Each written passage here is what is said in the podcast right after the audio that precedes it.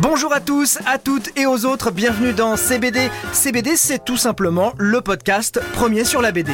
CBD, le podcast premier sur la BD sur les hommes de plus de 50 ans avec du ventre qui commencent toutes leurs phrases par Ravi de vous retrouver.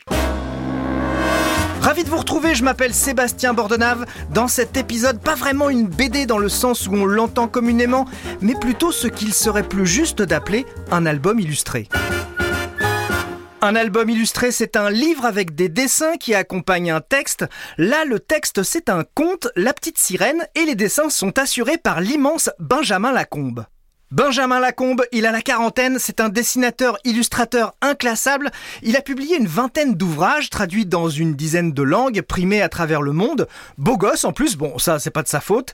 Et ce qu'il adore, Benjamin Lacombe, c'est revisiter les œuvres des plus grands noms de la littérature en les plongeant dans son univers graphique très particulier, un peu onirique, froid, gothico-dérangeant, mais toujours sublime.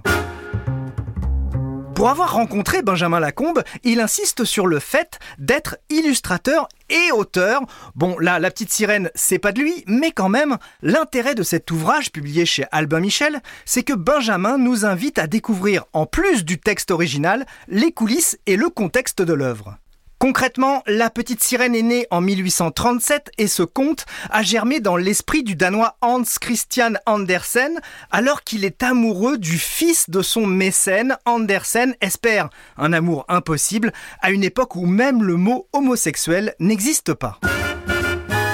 Ce qui est extrêmement touchant dans cet album, c'est une nouvelle traduction de l'œuvre plus proche de l'original et on y découvre aussi une fin écrite sur le manuscrit original justement, mais une fin raturée par Andersen lui-même où on assiste à la mort de la petite sirène et où je cite Allégée de son corps, sa vraie nature est révélée, elle pourra être aimée pour ce qu'elle est. Voilà ce qui est écrit.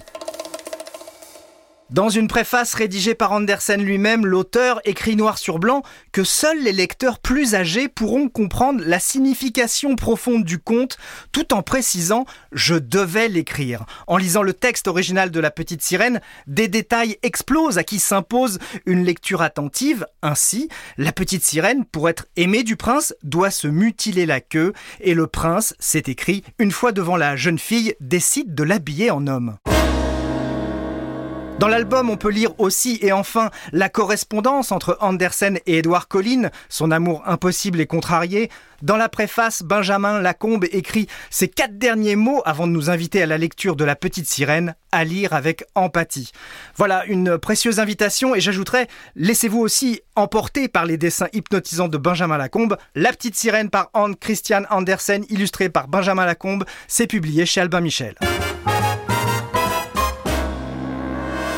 Voilà, c'est le moment d'accepter l'inacceptable. Cet épisode de CBD s'achève ici. Promis, il n'a pas souffert, mais l'aventure continue. Replongez-vous dans les épisodes d'avant et d'après s'il y en a. Parlez-en autour de vous. CBD, bah, c'est un podcast Europe Studio réalisé par Christophe Davio et produit par Sébastien Guyot. C'est beau. Quant à moi, je vous dis à la prochaine fois pour une prochaine fois. Allez, ciao, kiss